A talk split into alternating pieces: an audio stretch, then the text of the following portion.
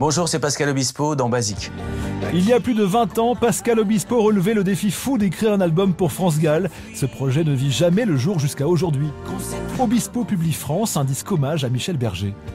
Alors c'est la musique influencée par la soul, donc la musique black américaine, c'est beaucoup de syncope, cette façon unique qu'il avait de, de, placer les mélodies et aussi les gimmicks. À l'intérieur, les versions originales de titres qui sont devenus des tubes avant d'être confiés à Florent Pagny, chanter, ça ressemblait à ça. chanter pouvoir dire je t'aime. La soul, ça, ça navigue. Pour réadapter une chanson pour un chanteur qui n'est pas forcément comme ça, bah, il faut remettre en forme dans quelque chose de plus cartésien au niveau, au niveau de la mélodie.